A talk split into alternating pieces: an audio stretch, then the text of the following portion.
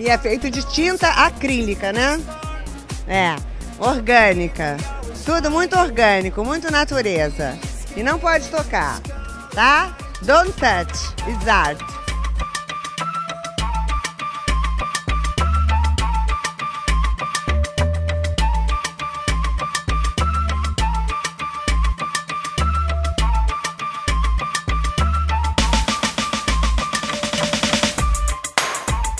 E aí, gente perdida? Tá começando mais um Não Pode Tocar. Eu sou Rodrigo Hipólito e este é o 13 terceiro episódio da nossa quarta temporada. Se você está chegando aqui agora, o Não Pode Tocar é um podcast sobre história, teoria, crítica, prática de arte e temas afins. No nosso feed, você encontra, além dos programas de temporada, o Pataquadas, no qual a Alana de Oliveira repercute as principais notícias do mundinho da arte, e o Não Pode Chorar, no qual nós contamos algumas desventuras da vida e pensamos em modos criativos de lidar com elas. Nós publicamos episódios episódios todo domingo e você pode ouvi-los em quaisquer tocadores de podcast nas plataformas comumente usadas para ouvir música, como o Spotify e o Deezer, no YouTube ou diretamente no site notamanuscrita.com. Em notamanuscrita.com você encontra, além dos podcasts, resenhas, textos de processo, crônicas, contos e outros dos nossos trabalhos. Se você ficar com preguiça de digitar notamanuscrita.com no seu navegador, basta clicar na imagem de capa deste episódio, que na maioria dos tocadores de podcast você será direcionado para a postagem original. Lá você encontra a descrição completa deste episódio, com todos os links do que nós comentamos e os nossos perfis pessoais e oficiais no Twitter e no Instagram. Por falar em perfis de redes sociais, quem comanda os nossos perfis oficiais é o Tiwi, o primeiro e único cão podcaster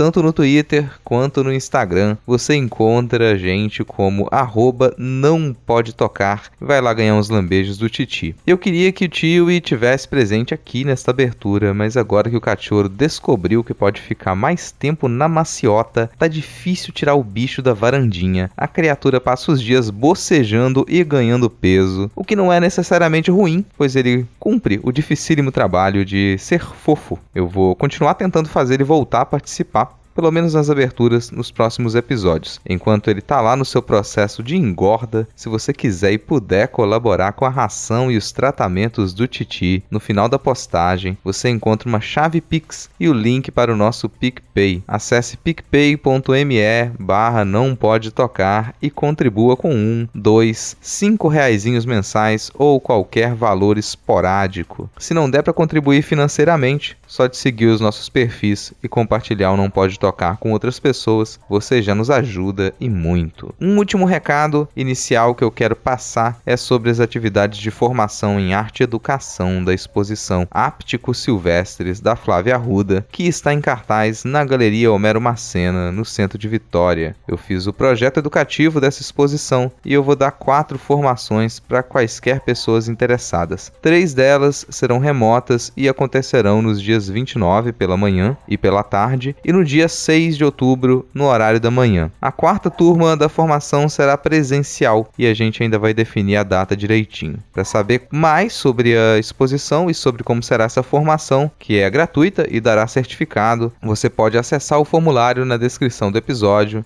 em notamanuscrita.com. As inscrições vão até o dia 27 de setembro. Agora chega de recados iniciais, bora lá pro episódio no qual eu conversei conversei com o Abel e com a Thaís Kisuki sobre quadrinhos e narratividade.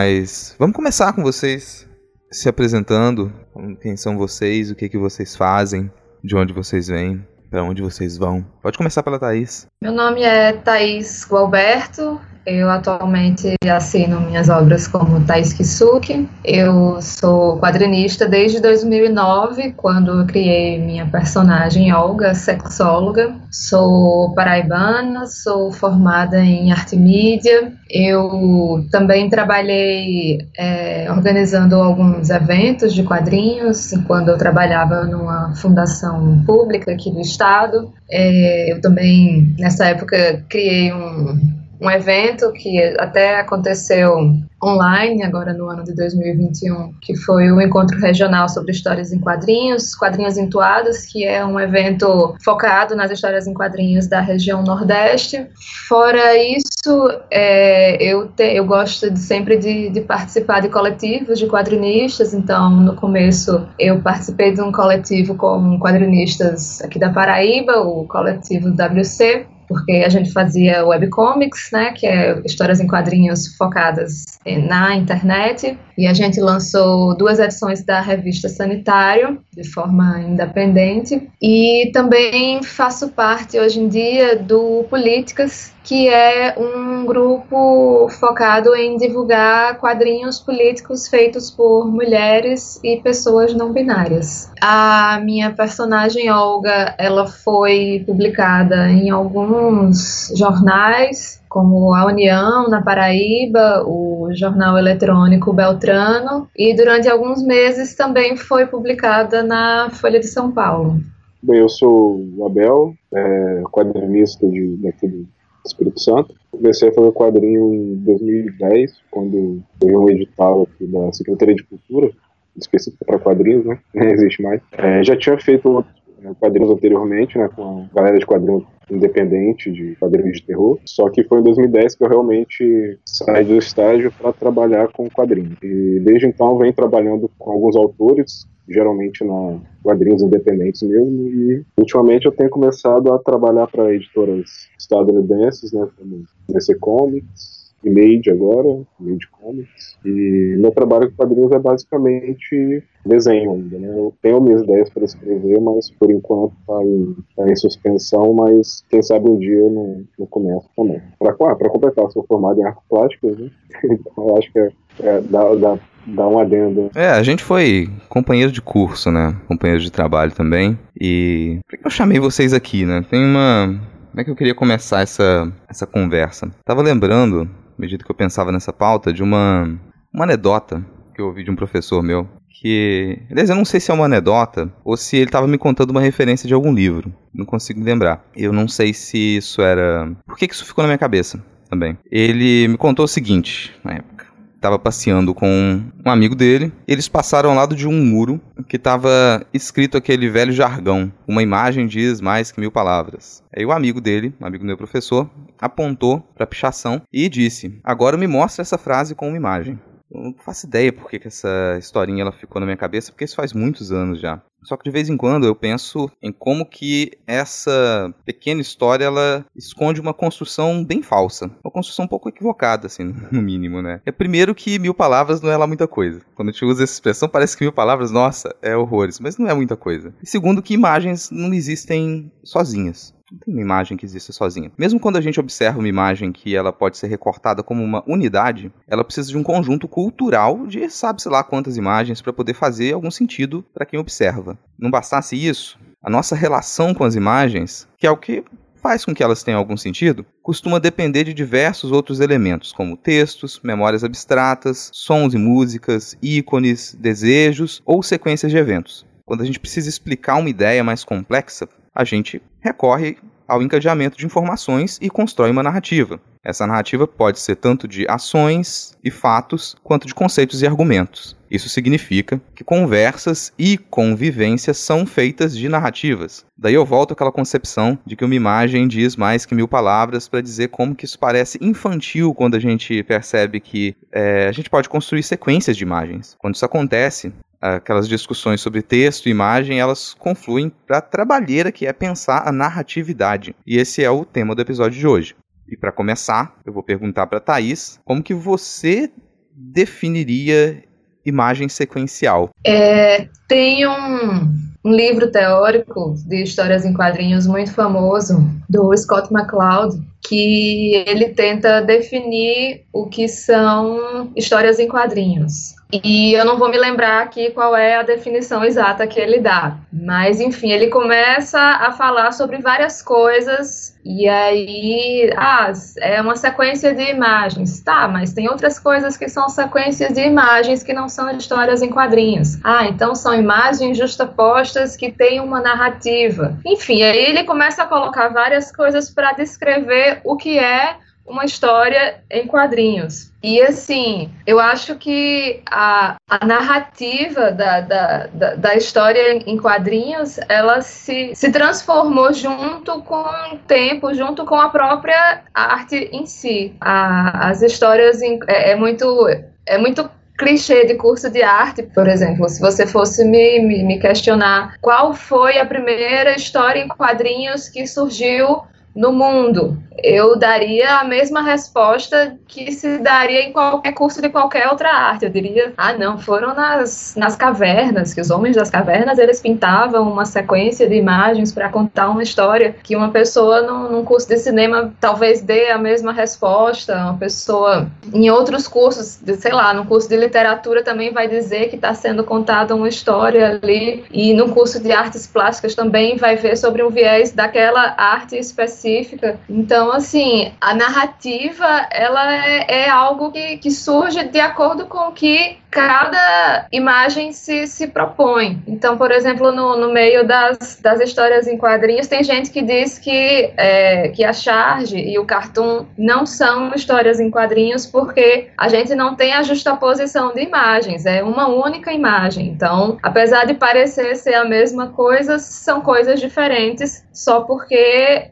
uma tem um, um, único quadro e a outra tem vários quadros, mas também tem um, aquele único quadro também tem uma narrativa, também tem uma história em si que tem todo um contexto dentro de si. E até assim, a, a charge e o cartoon, que parecem ser a mesma coisa, elas diferem entre si, porque, por exemplo, é, geralmente a gente pega uma charge do jornal e se a gente não sabe o que está acontecendo no país naquele momento, a gente não vai entender nada daquela charge e o, cartoon geralmente tem uma característica mais atemporal, mais universal. Então, assim, é, a gente tem uma narrativa dentro de uma única imagem que está contando uma história mesmo que, que não seja um, uma sequência. Enfim, eu nem sei se eu respondi a, a pergunta.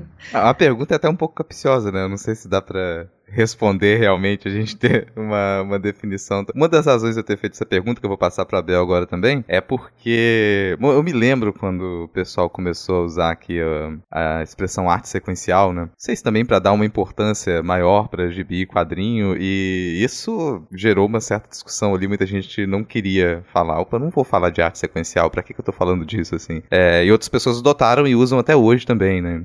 E isso ficou ali para aos poucos, pelo menos quem eu acompanho hoje, não usa mais essa expressão. Então, junto com a pergunta para Bel assim, como é que você definiria imagem sequencial? Vai isso também, como é que você se refere hoje assim, o que, que que você prefere gibi, quadrinho, história em quadrinho, é, para você poder também ter um pouco dessa diferenciação do que a Thaís comentou agora. A gente tem sequências de ideias ali, a gente constrói narrativa mesmo com uma imagem, mas na hora da gente apresentar isso pro público, ou pra editora, por exemplo, aquelas categorias, aquelas diferenças, elas estão ali e elas às vezes têm que ser aceitas de um jeito ou de outro, né? Eu acho que eu vou construir um, um raciocínio meio, meio maluco aqui, mas acho que vai dar pra entender. Primeiro, primeiro Thaís, é, eu acho que o Scott McCloud, ele, acho que ele nem chega a responder, porque definições de, de né, um quadro subsequente a outro quadro, dentro de uma página, né? mas um livro de literatura também tem muitas páginas, um, um filme é feito de quadros, de frames, é. enfim, eu acho que ele não, também não chega, mas ele faz esse questionamento, que é, que é bem interessante fazer. O que me levou a, a, a lembrar que é, história, história em quadrinhos só existe no Brasil,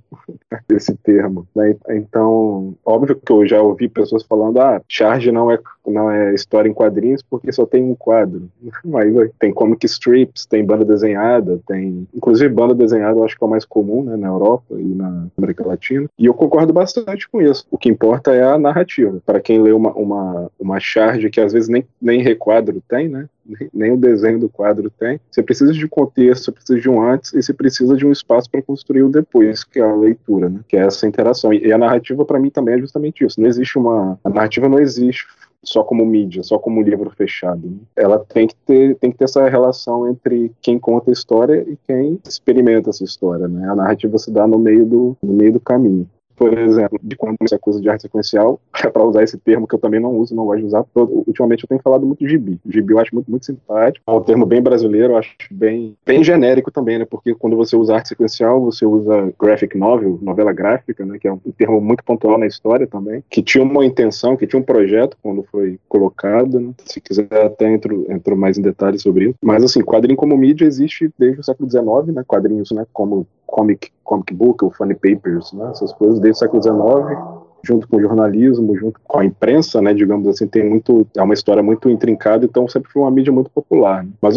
mas essa coisa de articular a imagem, de articular texto verbal e articular sentido e narrativa é uma coisa muito antiga já, né? Você pode colocar desde as histórias da, da caverna, como a Thaís citou bem, que é, é uma coisa que sempre aparece, uma coisa que fala que não é muito tão verdade também, mas é a, os hieroglifos egípcios, né, já, isso aí já é, uma, já é um, já é um outro esquema, já, já não, não cabe tanto, mas também você pode pegar construções culturais, até multiculturais, como o tarô, por exemplo. O tarô, embora ele seja só a imagem, ele é uma construção que, que apesar de também de não ter uma autoria, né, ele tem uma, uma história muito bem articulada dentro dos próprios elementos e que por mais que não exista um, não existe um texto verbal explícito tem um texto tem um sentido né, simbólico intrínseco àquela narrativa que você você embaralhando você quebra essa linearidade né, para você fazer essa meio que uma representação lúdica da própria existência. A experiência pode ser a mesma que você está lendo uma história, né? No caso, a sua própria história, né? quando você se propõe a, a, fazer uma leitura de tarô, por exemplo. Apesar de que essa relação também era, é relativamente moderna, né? mas, enfim, já existia muito antes, inclusive, da imprensa, essa, essa, essa ideia de articular texto e imagem para uma narrativa, o que não é necessariamente sequencial. Então, por isso que o Scott McCloud também não vai concordar que não vai definir que quadrinho é sequencial, porque não só o quadrinho é sequencial. É, eu tô lembrando, acho que da primeira da primeira vez que eu me atentei para uma sequência de imagens contando uma narrativa que era dentro da igreja católica. Na nave central da, da matriz da minha cidadezinha do interior, tinha nas paredes a, a sequência da Paixão de Cristo. E, bom, assistir a missa era chato, muito chato acho que continua na maioria das vezes a ser hoje. E eu ficava observando aquela sequência de, de imagens e acompanhando aquela narrativa. E às vezes com uma vontade grande de chegar perto para poder observar aquelas imagens de perto, né? E entender melhor aquela, aquela narrativa. E depois também com uma, com uma Bíblia ilustrada. Que, aliás, me trouxe a primeira imagem de dois homens se beijando. Que, né? Tem, acho que aquelas imagens de Bíblia, eu queria encontrar aquelas Bíblias ilustradas de infância, que as, as imagens eram muito boas. Estava ali, desde de muito tempo, que é uma coisa que vocês já começaram a tocar nesse ponto aqui, desde quando a gente pode considerar esse tipo, esse aceitar a imagem sequencial, porque para mim são duas coisas distintas. Essas imagens, elas existirem como sequências de ideias em diversos tempos, em diversos lugares, e a gente trabalhar em cima dessa ideia, pensar sobre isso, construir categorias, entender como é o trabalho diferenciado de quem constrói constrói as sequências de, de imagens, de quem comunica ideias por essas sequências e tudo mais. Às vezes a gente tá, a gente pode a, eh, a, se restringir um pouco ali, falar do universo dos quadrinhos, e para mim a coisa ela, ela, realmente ela se restringe bastante porque eu excluiria muito daquilo que é anterior ao século XIX, para mim ele nem entraria no debate. Porque eu poderia pensar na, em pinturas góticas e manuscritos medievais, tá ali as, as miniaturas contam aquelas, aquelas histórias, já que eu falei de, de igreja, né? Mas a expectativa de que a coisa vai continuar, para mim, é um dos elementos que elas que ela considera a relação do público. Quando é que, que o público passa a ter essa expectativa de que aquelas imagens elas terão continuidades, aquela narrativa terá continuidade com aquelas imagens? Na próxima página, na próxima semana, no jornal da próxima semana, na próxima edição da revista. E durante muito tempo eu ouvia que, pera, isso surgiu nos Estados Unidos ou na França e estava lá. Até que eu comecei a pesquisar os jornais brasileiros e eu fui encontrar Angelo Agostini, é, Zé Caipora, década de 80, século 19, e aquilo me pareceu muito mais requintado do que o, o Tarzan, por exemplo, né, que era estava colocado já. É, não sei se também se eu tô falando algumas besteiras, mas para mim é, tinha essa diferença. Dali para frente dessa final do século XIX para frente, o público passa a criar uma expectativa de que as histórias vão ter continuidades em um tempo diferente na próxima página, daqui a uma semana, daqui a um mês. Levantou o dedinho, Abel? O que, que você já quer discordar de mim, falar que eu tô errado agora? Não, não é discordar, não. É porque eu acho que a Pagu é da época do Angelo, Angelo Agostino, não é? Ela fazia quadrinho também. Pagu fazia também. Eu não sei exatamente qual é a época, mas. Se não, é, se não for na mesma época, mas é, eu sei que ele é, eu sei que ela é posterior porque ele é considerado o, pioneiro, né? Mas, mas a, teve a, a Naide Tefé, né? Que ela era casada com Hermes da Fonseca, que era o presidente do Brasil, que inclusive ela usava um pseudônimo de Rian, para ninguém saber que a primeira dama fazia caricaturas no jornal. Cara, Naide Tefé, inclusive tem uma alguns podcasts sobre ela, acho que tem um café seletor sobre a Naide Tefé conta um pouco da, da, biografia dela. Se, se eu tiver errado, não tem problema. Quem tá ouvindo vai atrás do Café Seletor, continua a ser um bom podcast. Isso era ali no, no, nas primeiras décadas do século XX, né? E, e aí, para mim, quando chega essas primeiras décadas do século XX, já existe essa expectativa de que histórias elas podem continuar. E vou concordar, inclusive, com aquilo que a Thaís estava falando sobre a, a Charge, porque vamos pensar na nossa experiência com a Charge. A gente tem expectativas com a Charge também, de que existe uma, uma história contada ali, mas também para quem acompanha ou acompanhava a charge em jornal, de qual vai ser a charge do dia seguinte, da semana seguinte, porque essas discussões elas, elas continuavam. Então você pega charges de política, que é uma coisa que a gente está muito acostumado, a gente tem uma, uma, longa tradição de charges políticas, e você tem essa em chargistas essa continuidade. Ele está tratando de certos temas e durante ali aqueles meses, aquelas semanas, aquele ano, você consegue pegar o conjunto de charges daquele artista, daquela artista, e você percebe que tem uma longa discussão de semana para semana. Então, para mim, essa é uma, é uma, uma coisa que eu separo. Quando eu penso desde quando que a gente tem imagem sequencial, para mim eu, é desde quando que a gente tem a expectativa de que a narrativa vai continuar por imagem em algum momento. É um tipo de relação com o tempo da imagem diferente. Eu sei que muita gente relaciona com o cinema, com o surgimento do cinema, mas para mim é o cinema que bebe disso. A minha anterior, a possibilidade de que o cinema faça isso, ela viria dessas, dessas experiências de, de charges e de quadrinhos em jornais do, do século XIX. Principalmente daqui, pelo que eu consigo resgatar de memória, daqui e até, se for pensar antes de algumas coisas que tinha na, em jornais ingleses ali, do iníciozinho do século XIX até final do século XVIII tinha. Mas é uma expectativa que me deixa muito curioso, assim, como que a gente, que a nossa cabeça passa a funcionar dessa maneira, né? A gente sempre imaginar que, que uma narrativa vai ser construída. E hoje isso é a base de tudo, né? Quais são as narrativas que são construídas com qualquer coisa. Para mim isso tudo tá muito misturado, assim. É, no caso, como eu faço muito tirinha para internet, né, principalmente a, a, maior parte do meu trabalho é focado nisso, então é, eu acho que tem até um pouco a ver com essa, é, tem algumas semelhanças com o jornal, porque a gente, claro que todo mundo é, quase todo mundo faz pensando no público, né? Mas a gente que faz para a internet, a gente acaba se acostumando muito com a, a reação imediata do público, né? Então, assim, se torna até uma espécie de, de termômetro, né? O like, o compartilhamento. Eu, inclusive, tive que, que, que pensar, assim, se eu iria ou não é, fazer com que essas coisas direcionassem o meu trabalho. E isso influencia diretamente no meu sucesso nas redes, digamos assim, porque, por exemplo, eu eu sei que, que se eu falar sempre sobre o que o assunto do momento, digamos, ah, sei lá, alguém fez alguma coisa muito bizarra na CPI, eu vou lá e pá, falo da CPI. E aí é o que tá bombando na internet, aí eu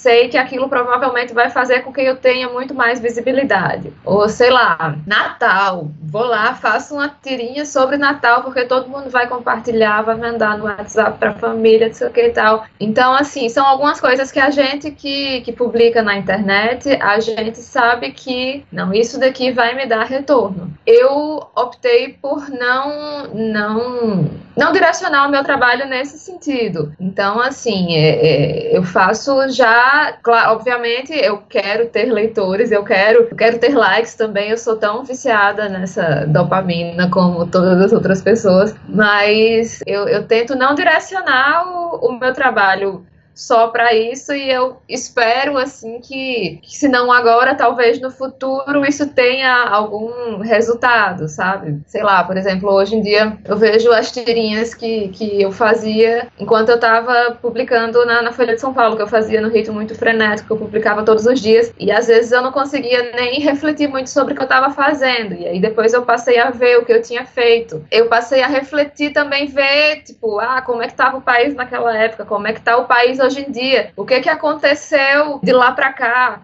Enfim, tudo isso são são coisas que, que se misturam, né? A, a, a narrativa da, da minha tirinha, o, a, a situação do, do país e o que eu fiz depois também, né? E assim, na própria tirinha a gente tem alguns artifícios também para facilitar o trabalho da gente, que é justamente a criação de personagens. Então, assim, eu tenho a Olga, que é a minha personagem principal, mas assim, eu criei um personagem que tinha Tourette, e assim, toda vez que ele ficava com muita raiva da, da, da situação política do país, ele começava a soltar alguns gritos, assim, alguns gritos de ordem, reclamar de alguma coisa. Enfim, aí tem algumas uma personagem que é uma criança, que aí eu falo sobre situações familiares. Enfim, são coisas que, que tipo, eu faço uma tirinha, é, em, sei lá, em 2015 com essa personagem, e aqui, depois, cinco anos depois, eu trago ela de volta. Enfim, é uma continuação, mas que a pessoa pode, às vezes, nem, nem conhecer mais aquela, aquela referência, né? Mas é algo que eu vou trazendo porque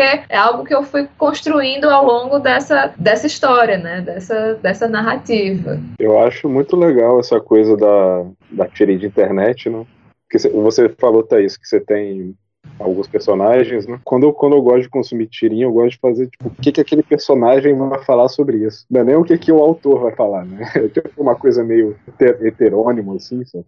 Então acho que é, essa expectativa também é muito da contação de história mesmo, né? De, de que história aquele personagem vai contar, né? Independente, pode ter sido o um acontecimento aqui do Brasil, lá da Europa, um fato histórico que tá, sei lá, que está sendo comemorado essa semana, certo? Então tem muito dessa também, essa expectativa está muito relacionada à própria, à própria história que, que, o leitor tem acesso também, né? Não só o contexto, mas a própria história, né? E, e como que, que, esses, esses elementos, geralmente sintéticos, né, que a tirinha tem que ter, vão se articular de outra forma para contar uma história diferente. É até uma expectativa estética também, né? Até vocês já tocaram em alguns pontos da, da estrutura da, da imagem como sequência para a narrativa, é uma coisa que se transformou bastante com o passar do tempo, né? Nessas mais antigas que a gente comentou, era até o costume você ter a imagem é, bem separada do texto da imagem e o texto, o diálogo ou uma, uma narrativa mais tradicional embaixo, acompanhava a imagem, mas a imagem está em separado. E vem essa rixa também de que ah, a gente vai realmente falar de, de, de, quadrinhos quando o texto ele invade com balões a imagem ele está dentro daquele espaço, né? O que eu acho que tem a sua relevância porque, como isso que o, que o Abel comentou, em algum momento o personagem ele ganha vida. Ele passa a, a, a ser o personagem que fala, né? Agora a gente tem outras estruturas também que podem que são utilizadas para que a imagem, que é uma imagem parada, ela demonstre essa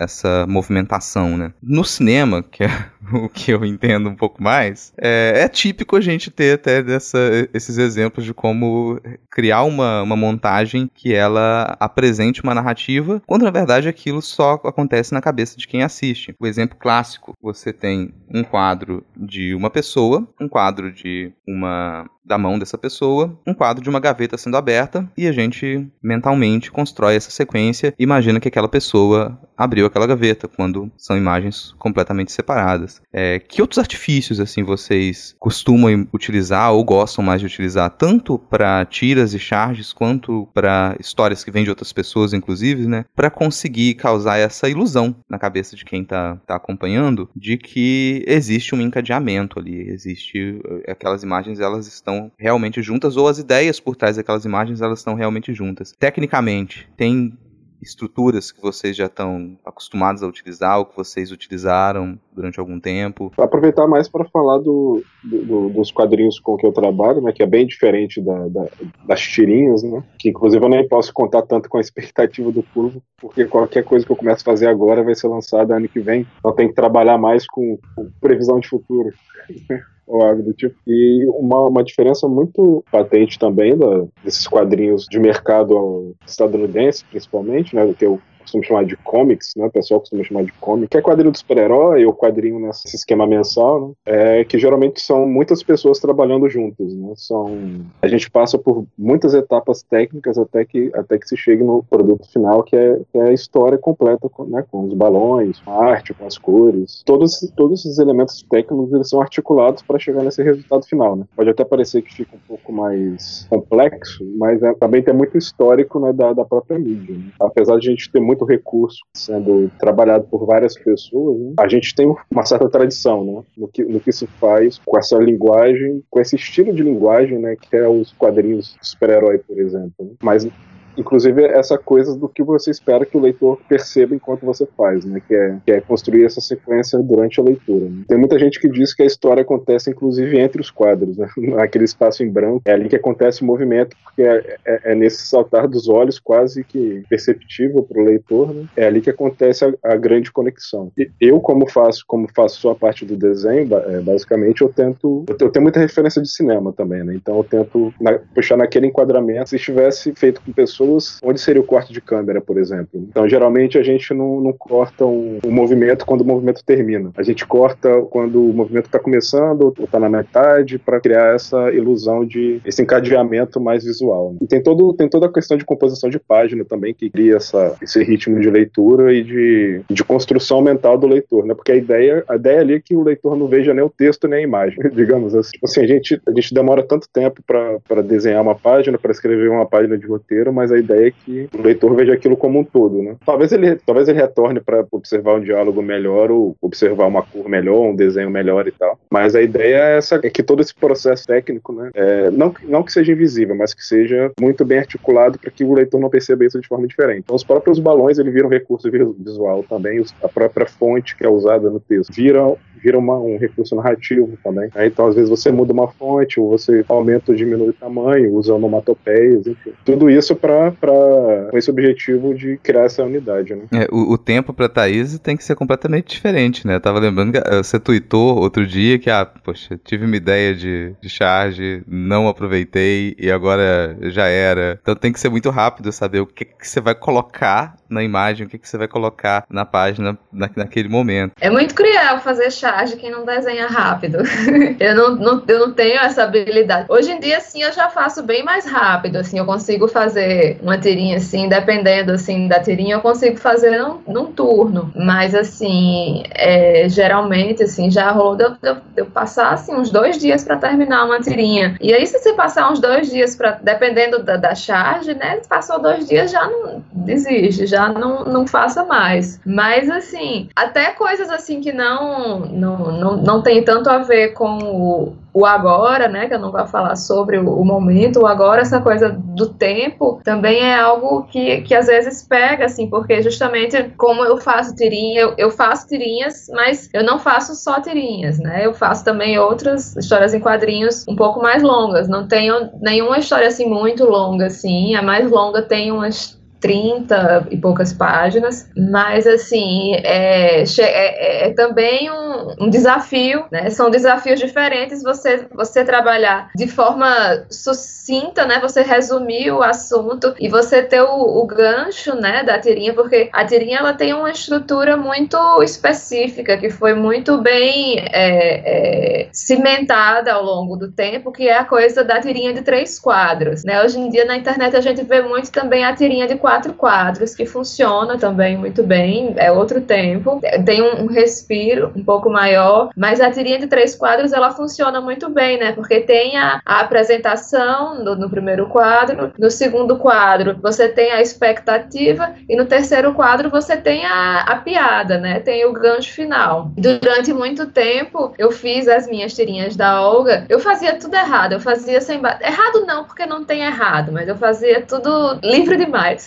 é, então eu fazia tirinha sem balão. Até hoje eu faço sem balão. Mas eu fazia sem balão, eu fazia sem quadro. E eu fazia com, só com dois tempos. E, e às vezes isso causa, assim, um, um estranhamento no leitor que tá esperando aquela piada no, no terceiro, no terceiro quadro, né? E aí eu chegava na, no segundo e já, e já jogava lá. Enfim, eu, antes de fazer quadrinhos, eu gostava de escrever tudo, mas eu sempre gostei de, de fazer coisas curtas. Então eu gostava de escrever conto, tal, contos muito curtinhos Então, assim, essa coisa de fazer a narrativa longa, para algumas pessoas é mais fácil, mas para outras é mais difícil, né? Então, assim, você, por exemplo, quando você vai contar uma história numa narrativa mais longa, você tem que conduzir o leitor para ele compreender o que você está querendo falar. Então, assim, nas histórias mais antigas de super-heróis era muito comum você ter o Homem-Aranha, você desenha o Homem-Aranha pulando um prédio. E aí você tem em cima o, o, a narração, né? O Homem-Aranha pula um prédio. Então era uma coisa que, que dizia a mesma coisa que a imagem estava dizendo também. Hoje em dia você não vê mais isso, né? A, a linguagem já evoluiu de, de, modo assim que a gente não vê mais esse tipo de coisa. Mas o, o artista que produz, ele tem que ter a capacidade de fazer o leitor compreender. Então eu já, eu já senti, por exemplo, que eu eu fiz uma, uma, um quadrinho que eu eu escrevi de um jeito, na hora que eu desenhei,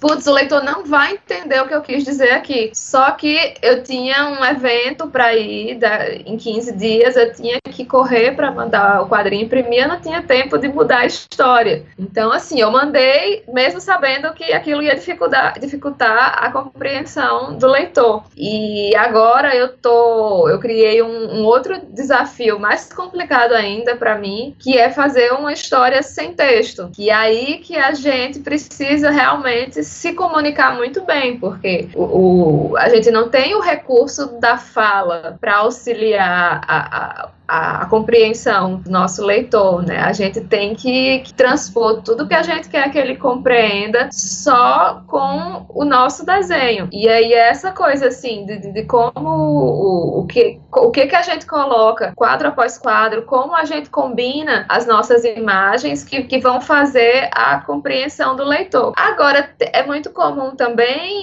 o, o autor é, tipo, dizer para o leitor é, se vire para entender o que eu estou dizendo aqui, coloca imagens aleatórias que contradizem o que a, a, o texto está dizendo, porque a proposta é aquela mesmo, né? Uma viagem mais ousada, mais psicodélica. É que, que, eu, que eu gosto muito dessa. quando se quebra isso. Até bom, as pessoas já estão conhecem muito, já estão acostumados a passar pelas, pelas chaves de Astiras da Laerte, que é uma pessoa que faz isso. Às vezes o, o texto que está ali é um poema. Você tem três, quatro versos e aqueles versos eles não estão narrando a imagem. E a imagem não está ilustrando aqueles versos. Os versos estão te dizendo uma coisa e a imagem está te levando para outros possíveis caminhos. O que muitas vezes não é de fácil compreensão. Diversos momentos eu passei pelas X e eu fiquei parado, pensando, cara, que raios isso aqui quer dizer, que eu não faço a menor ideia. Eu preciso que alguém me lance um vídeo explicando a tirinha. O que eu não acharia problema nenhum, porque eu não, não considero que trabalhos de arte eles precisem se bastar. Eles a gente precisa falar sobre eles. Então, muitas vezes você vai entrar em contato com um trabalho de arte e para que você consiga acessar mais do que ele tem a te entregar, você vai conversar com outras pessoas, você vai ouvir explicações, você vai ter que ler um outro texto, você vai ter que acompanhar um outro conteúdo. Eu acho isso extremamente positivo. E esse é um caso para mim quando a gente faz uso de todos esses elementos ali e eles não estão com um único fim. Eu acho isso maravilhoso, assim. É, você já deu uma vocês já deram uma tacada aqui de um pouco como vocês trabalham e perguntar sobre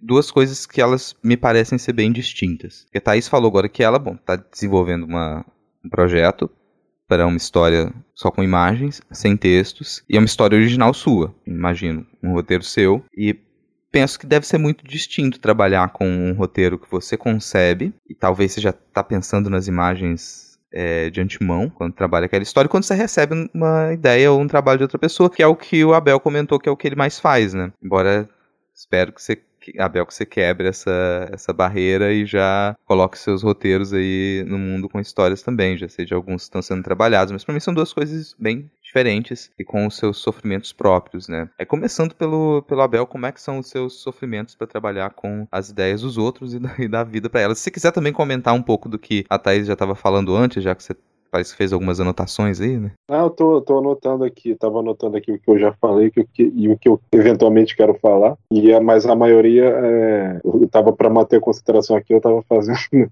desenhei demais hoje, então tava descansando desenhando. então, inclusive, inclusive eu tô, com, eu tô com um roteiro aqui na, na minha frente, aqui, ó, já que não vai aparecer, né?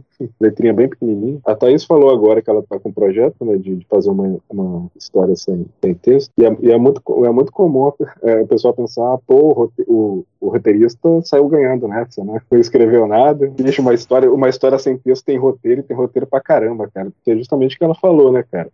Tudo isso que ela tem que pensar para comunicar, né? E, e é, muito, é um processo muito reflexivo de, de, de, de lapidar muita coisa, imagino porque eu, eu, nunca me propus a fazer trabalho sem a parte verbal. Né? E no meu caso do como que é, né, trabalhar com esses, com esses roteiros, quais são as, as sofrências, cara. Assim, para mim, agora que eu tô começando a escrever algumas, algumas coisas, eu, eu tô sentindo algum alívio quando eu recebo o, o roteiro pronto, assim, porque é como se você chegasse numa sala que já tivesse muita coisa para brincar. Então você te deixa muito mais, não, não necessariamente mais livre, mas muito mais à vontade de, de poder fazer pequenas escolhas escolhas e brincar dentro dessas pequenas escolhas. Uma coisa que eu, que eu gosto de dizer é que o plano de fundo de um quadrinho também conta história, né? Então, quando, quando eu estou desenhando uma cena de, de shopping, por exemplo, eu sempre gosto, de, se, se for possível, né, de botar uma historinha no fundo, ou de, mesmo que seja uma historinha de um quadro só, né? duas pessoas se encontrando, né? ou, ou alguma coisa caindo, esse tipo de coisa. Então, so, são coisas que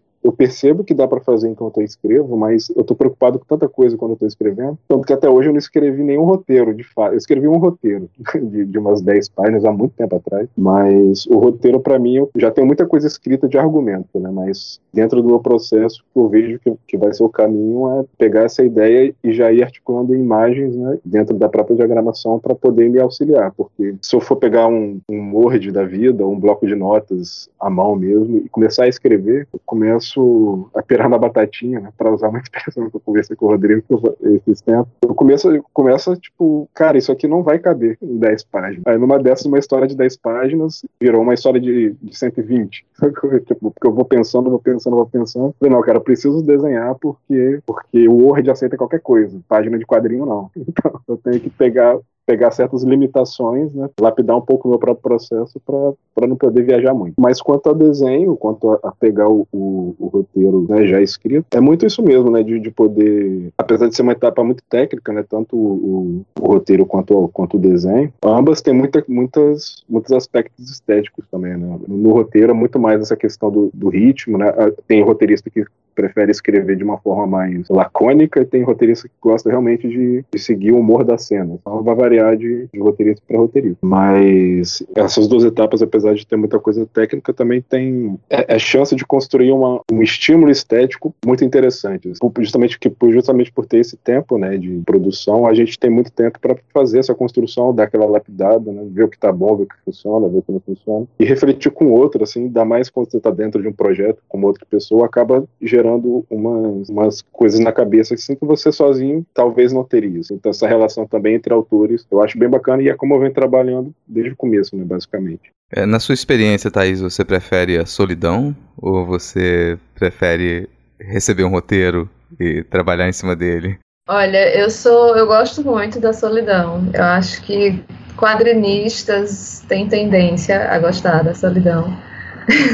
Mas eu não desenho o roteiro de outras pessoas, pelo contrário, eu prefiro dar o meu roteiro para outra pessoa desenhar. inclusive, eu tenho um. Agora, isso não, isso, isso não acontece com, com muita facilidade, porque também é... desenhar é uma coisa que dá trabalho e tal. Então, o desenho, se não tiver uma grana por trás, o desenho tem que se apaixonar muito pelo seu trabalho para para encarar. Então eu até hoje só tenho um, um, roteiro meu desenhado por outra pessoa, que é uma história de faroeste que se passa aqui, se passa, bom, não, não é explicitado, mas se passa no interior da Paraíba, né? A coletânea Sangue no Olho, da, da editora Draco, que fala sobre faroeste, são histórias curtas de faroeste brasileiro, e aí fala sobre disputas de terra basicamente, com é, e mistura com poemas de Augusto dos Anjos, assim, bem bairrista.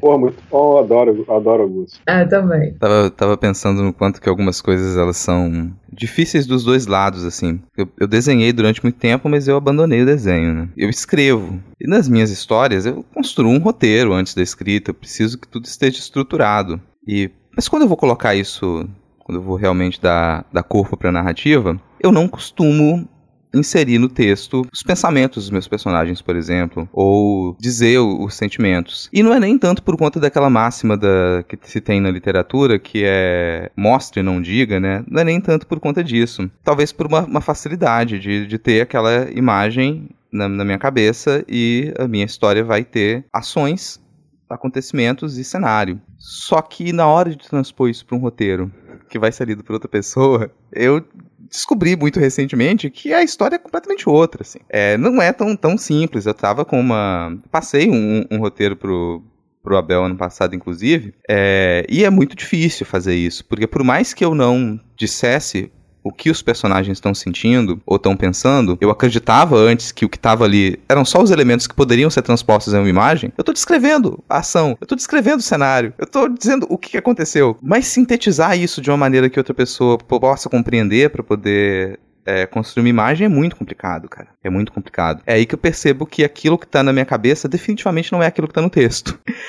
e, e fica isso também para os roteiristas, assim, porque a gente está aqui é, com, com, dois artistas visuais, não tem nenhum, não tem nenhuma pessoa que trabalharia só com roteiro e entrega o roteiro para ser desenhado, apesar do que a Thaís falou que prefere entregar o roteiro para alguém desenhar, mas é, um, é uma luta também, você conseguir comunicar isso, comunicar essa, essa sequência, essa narrativa de um modo como ela possa ser transformada em imagem, né? Tem um pouco do, do processo de vocês, como vocês trabalham hoje, mas eu vou deixar uma última pergunta, assim. Como que vocês percebem as diferenças do modo como vocês trabalhavam há alguns anos, teve muita transformação, para o que vocês chegaram agora, depois de ter esse, esse histórico de trabalho, de ter testado várias coisas. A Thaís comentou, né, que ah, olha como que você fazia as tiras da Olga antes e o que, que você percebeu que funcionava para você e funcionava para o público também. Que diferenças significativas vocês percebem do processo de vocês como artistas iniciantes para o processo de vocês como artistas agora? A experiência em si, né, de, de depois de passar 10 anos fazendo histórias em quadrinhos, a gente vai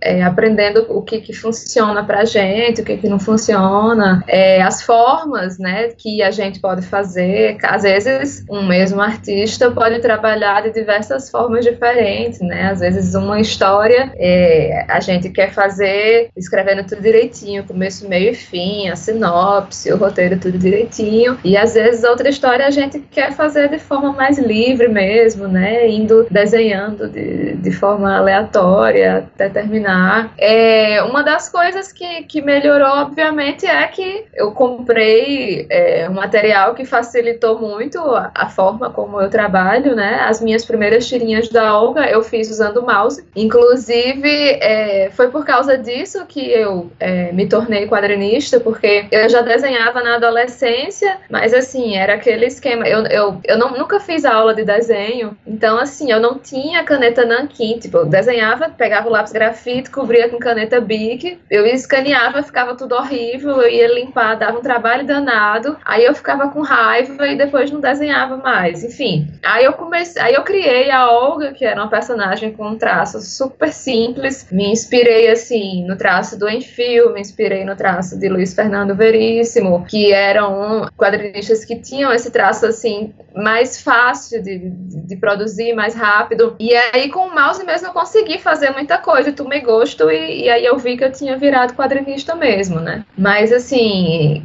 part... aí depois eu arranjei um emprego e comprei minha primeira mesinha para desenhar. Aí o desenho já evoluiu um pouco, o traço da Olga já melhorou um pouco mais. Mas aí quando eu entrei na Folha de São Paulo, que eu tinha que, que produzir tirinhas diárias, aí eu tive mais uma dificuldade porque eu, eu tinha um, um outro emprego, eu tinha uma filha pequena, então assim, eu tinha que me dividir entre estar no meu emprego, eu tinha que levar a minha filha para aula de natação não sei o que, não sei o que lá e tinha ainda que tirar um tempo para fazer as tirinhas para o jornal. E, enfim, não sobrava tempo para eu me sentar na frente do computador para desenhar. Aí eu comprei um, um, tablet que me ajudou muito no meu processo. Meu desenho ficou muito mais bonito depois disso, porque eu olhava desenhando para a tela. Isso fazia uma diferença enorme para mim, porque a, a mesinha que eu tinha era mais básica de todas, né? Então, assim, essas coisinhas assim acabam facilitando muito o processo da gente. E até essa coisa assim de, de escrever a, a, história, de aprender as técnicas, de estudar um pouco mais, né? Eu confesso que eu não sou uma, uma artista muito aplicada, muito devotada, assim, não tenho muita deficiência em, em perspectiva, em algumas coisas assim mais elaboradas. Para fazer a Olga dá para fazer, mas se eu precisar fazer algo mais elaborado, eu tenho que estudar muito, tenho que apagar muito, treinar muito para não, não fazer feio. E até escrever mesmo, assim, porque escrever sempre foi uma coisa muito de muita liberdade, né? De, de pegar o papel e começar escrevendo. Mas, assim, é, eu percebi que às vezes quando a gente vai escrevendo, escrevendo, escrevendo, a gente não termina nunca, porque a gente não sabe como a gente vai terminar, a gente não sabe o que, onde, onde a gente quer chegar. É, até esse tipo de coisa, assim, eu tive que aprender melhor, né? Como estruturar. Enfim, a, a minha experiência na, na universidade também foi me, me, Apesar de que eu já tinha terminado o curso quando eu, eu fiz a, a, comecei a fazer quadrinhos, né? Mas assim, no curso eu não tive aula de quadrinhos, mas eu tive aula de cinema, que foi algo que, que como a gente que, que faz quadrinhos, a gente tem um. um tem. É, sente falta, assim, às vezes, de, de, de teoria de quadrinhos disponível pra gente específico, o cinema acaba dando muito esse suporte, né? Principalmente essa questão de enquadramento, né? ao, ao longo da, da, da, da, da carreira fui juntando, né, cada, as coisinhas assim que, que a gente vai aprendendo uma coisa ou outra. E, enfim, eu, a gente vai vendo é, as referências da gente, né, por exemplo, você citou a Laerte, que a Laerte é uma, uma referência pra gente que faz tirinha, é uma referência muito importante. E, assim, a gente vê como mudou o trabalho dela, né, como já era um trabalho muito interessante, muito bom no início da carreira, ela sempre fez tirinhas muito boas, mas assim, é, a gente vê como ela mudou e como é, é esse tipo de, de, de, de, trabalho mostra pra gente como a, a, gente pode também quebrar né, as, as estruturas e, enfim, experimentar coisas diferentes. É, acho que a coisa mais importante do, de, estar trabalhando já há 10 anos com quadrinhos foi realmente não é uma coisa que dá para você cair, é, pular de cabeça e ir assim, porque realmente você precisa de muita, muita estrutura. Né? A Thaís falou do, do relato dela, né, que, que realmente é, é uma parada que te consome muito, que se você não, não, não dispõe de uma estrutura, é, é, muito. Fica, fica difícil né, de, de prosseguir. Né? E nesse, nesses 10 anos produzindo, cara, eu tive muitas outras percepções que não tem nada a ver tanto com quadrinhos, assim, né? Perceber, perceber que eu tive a possibilidade né, de a faculdade, mesmo que depois de 10 anos, mas isso fica em segredo. mas terminei, pelo menos eu terminei. Concluindo a faculdade, tendo feito estágio, tendo trabalhado em algum momento, eu, eu tive que sair disso tudo para realmente poder me dedicar. Né? E claro, dispondo de uma estrutura que, que sem ela eu estaria em um lugar completamente diferente hoje. E isso foi, foi me fazendo perceber, cara, por que, que eu escolhi esse caminho, né? Deve ser porque eu, porque eu gosto. Então, com o tempo, eu fui começando a perceber muitas outras coisas, assim, de. Até nessa questão de narrativa, como que eu me relaciono com, com essa coisa de contar história, né? Então, fui pesquisar outras coisas, fui evitar de, de, de trabalhar 10 horas com quadrinhos para descansar lendo quadrinhos e, enfim, ver filmes só de adaptação de quadrinhos, etc. Buscar outras coisas, fui, inclusive, por causa do meu, do meu TCC, eu fui estudar coisas mais relacionadas à psicologia, essa coisa da como psicólogos lidam com narrativa, né? Aí eu caí um monte de doideira, cara, que eu acho que aqui já tarô é a coisa mais simples delas, assim. Então, no, voltando aos quadrinhos, é, isso inclusive, por questão de facilitar processos, também com, eu trabalho com equipamento digital, né? É, facilita bastante o processo. Achei que eu ia ficar, eu acho que eu acho que eu ia virar o desenho está melhor com ela, mas não adiantou. tem que estudar mesmo, não tem jeito. O que me dá muita preguiça, perspectiva é um troço que não me eu, eu olho a cena assim e vejo interior de shopping. Eu fecho o roteiro e vou chorar, velho. Vou tomar um café. Porque shopping é cheio, é cheio de, de, linha reta com coisa curva, cara. Pô, aí você vai dar uma tristeza, né? Mas enfim. Aí porque por causa de trabalhar tanto no computador, tô tentando sempre aliar minhas outras pesquisas fora dos quadrinhos para tentar trazer esse retorno a, a, técnicas mais materiais, né? Aquarela, nanquim, grafite. É, é, é, às vezes é difícil de entrar, de engrenar nesses, nessas coisas, mas depois desses 10 anos eu tô tentando fazer esse equilíbrio né? entre, entre o trabalhar desenhando e desenhar trabalhando.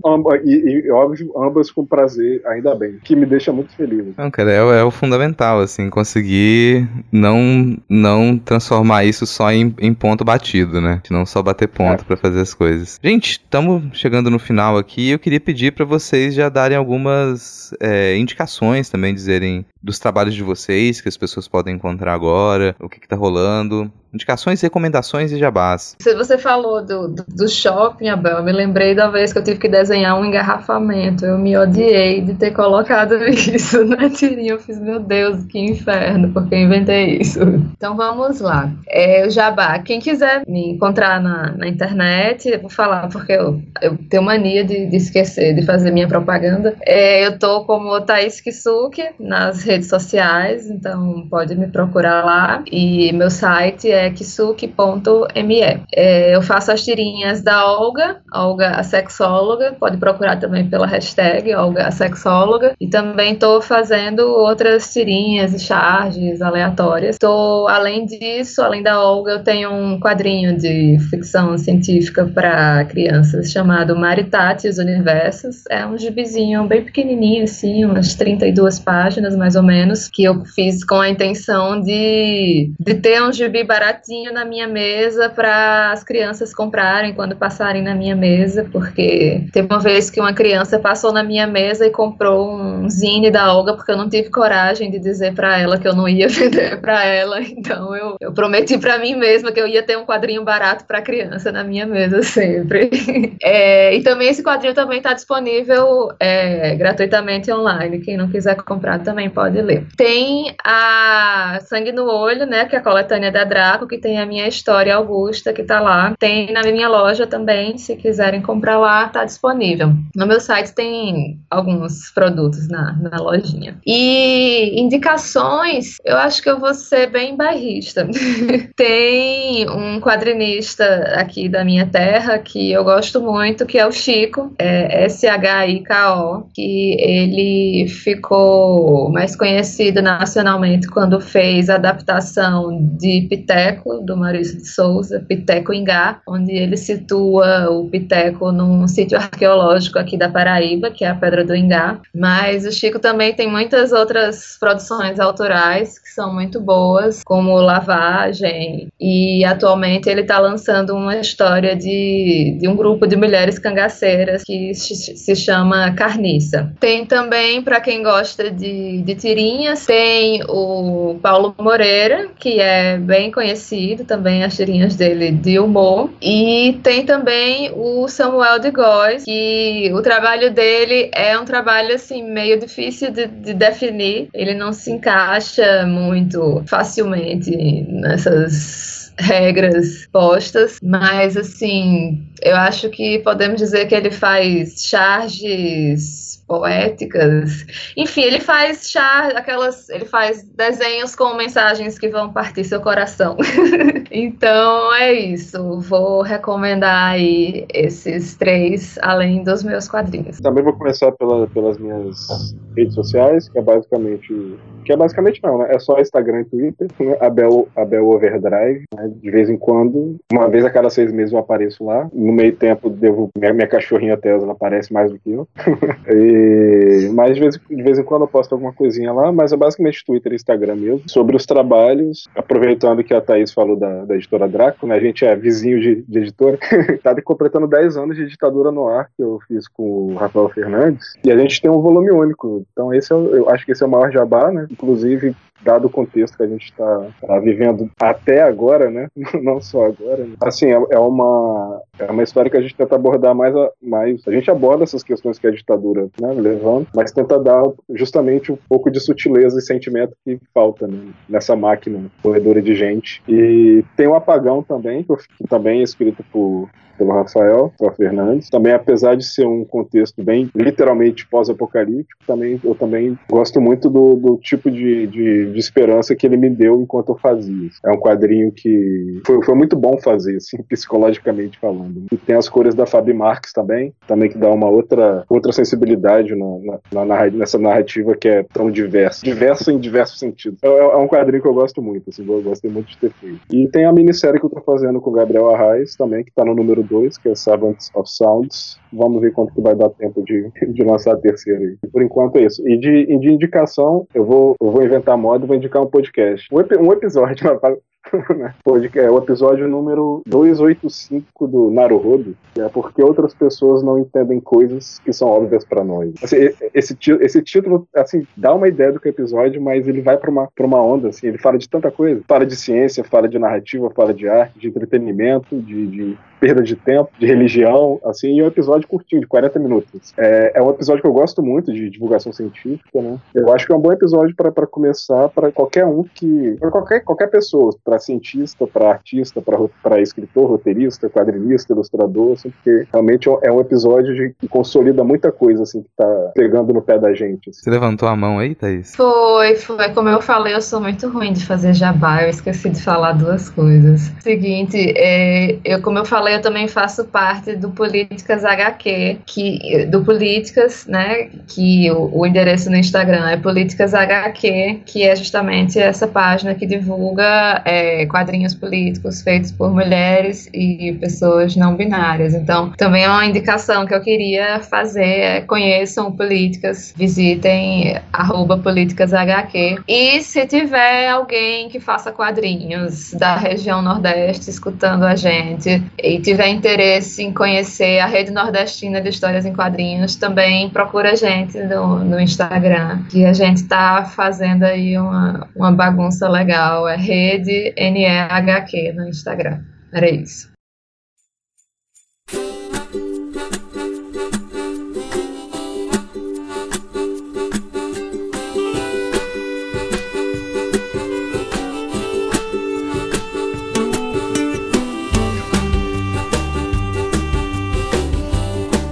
tá aí, encerrando mais um Não Pode Tocar. Gostou? Não gostou? Fala com a gente. Você pode entrar em contato com a gente através do e-mail não pode tocar gmail.com ou das nossas redes sociais, tanto no Twitter quanto no Instagram. Você encontra a gente como arroba não pode tocar, sempre com o D de pode no mudo. Quem comanda as nossas redes é o primeiro e único cão podcaster, o Tio. Vai lá ganhar os lambejos do Titi. Aproveita e acessa notamanuscrita.com, que é onde a gente posta os nossos episódios. Lá você encontra a descrição completa deste episódio com tudo que a gente comentou, ou quase tudo. A gente falou de muita coisa também, mas a maior parte vai estar linkada aqui, inclusive as redes sociais de todo mundo, site, portfólio. Lá em notamanuscrita.com você encontra textos, resenhas, artigos, contos, crônicas, ilustrações, vídeo, vídeo performance, esse tipo de coisa que o pessoal das artes faz. No finalzinho da postagem deste episódio, você encontra também uma chave Pix e o link para o nosso PicPay. Considere apoiar financeiramente esse projeto independente com um dois, cinco reais mensais ou com qualquer valor esporádico, contribua com a ração e o tratamento do Titi. Gente, adorei o papo, adorei a conversa. Esse episódio tava lá na nossa agenda já faz muito tempo e o nome de vocês já estava separado para a gente convidar há um tempão, desde o ano passado pelo menos. Fiquei muito feliz que a gente conseguiu fazer isso agora. É, tô muito feliz realmente com esse episódio. A conversa foi para lados que a minha pauta não tinha previsto. Então só agradeço a disposição de vocês de ficar aqui uma hora e pouco conversando. Espero que vocês tenham gostado também. Com certeza. Obrigada pelo convite. Querendo chamar aí novamente, estamos aí. Amarrei também, valeu pelo convite. Fiquei bem menos nervoso do que eu imaginei que queria. Tá? foi muito maneiro também. Estamos aí para qualquer coisa. Espero que a gente tenha oportunidade de fazer outros programas. Gente, por hoje é isso. Se nada der muito, mas muito, muito errado. Semana que vem a gente tá de volta. Bora todo mundo dar um tchau. Falou! Tchau! Valeu, falou!